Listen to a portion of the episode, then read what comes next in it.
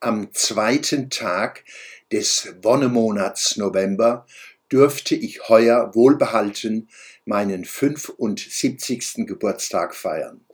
Mein Dank gilt allen, die mich auf dieser langen Reise begleitet haben, besonders meiner Susanna. Als wir uns begegneten, waren wir 17 Jahre alt und haben uneingeschränkt Verantwortung füreinander übernommen und uns durch dieses Leben getragen. Chefreporter Peter W. Ragge hat mir zum 75. im Mannheimer Morgen ein Porträt gewidmet. Einen so schönen Text möchte ich auch über meinen Blog verbreiten. Im nächsten der Schwöbel-Blog am Samstag geht es dann wieder um die Welt und wie ich sie sehe und verstehe. Im Folgenden zitiere ich den Beitrag von Peter W. Ragge am 2. November 2020 im Mannheimer Morgen. Zitat Meister der kritischen Worte.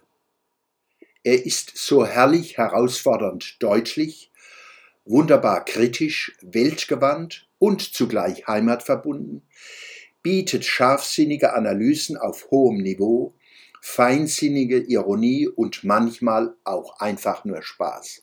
Hans-Peter Schwöbel. Am Montag wird der mit dem Blomaulorden geehrte Künstler und Kabarettist, Sozialwissenschaftler und Schriftsteller 75 Jahre alt.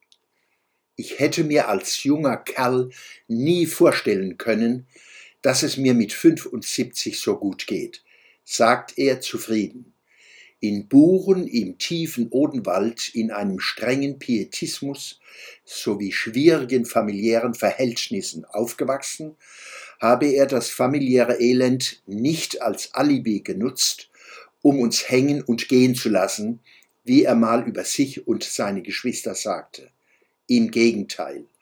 Schwöbel hat hart gearbeitet, schon als Kind im Haushalt, dann nach der Lehre als Kraftfahrzeugmechaniker. 1952 kommt er mit den Eltern nach Mannheim, erschließt sich selbst mittlerer Reife und Abitur auf dem zweiten Bildungsweg als Bauschlosser, Bierfahrer, Lagerarbeiter, Statist am Nationaltheater, Nachhilfelehrer. Eine wichtige Stütze ist ihm Susanna Martinez, die er 1967 heiratet. Sie ermuntert ihn, unterstützt ihn, so dass er ab 1967 Soziologie und Pädagogik studiert. 1980 wird der einstige Bauernbub zum Professor für Soziologie an der Fachhochschule des Bundes für öffentliche Verwaltung, Fachbereich Bundeswehrverwaltung in Neuostheim berufen. Hier lehrt er bis zum Ruhestand 2010 Davor aber erlebt er spannende, prägende Jahre in der Jugend- und Erwachsenenbildung sowie der Entwicklungshilfe. Alphabetisierung, Weiterbildung von Bauern, Beratung der Regierungen. Mehrere Jahre lebt und arbeitet Schwöbel in Gambia und Somalia. Einst den Linken zugerechnet, eckt Schwöbel heute bei ihnen an, ja, er geht mit manchen Dingen heftig ins Gericht.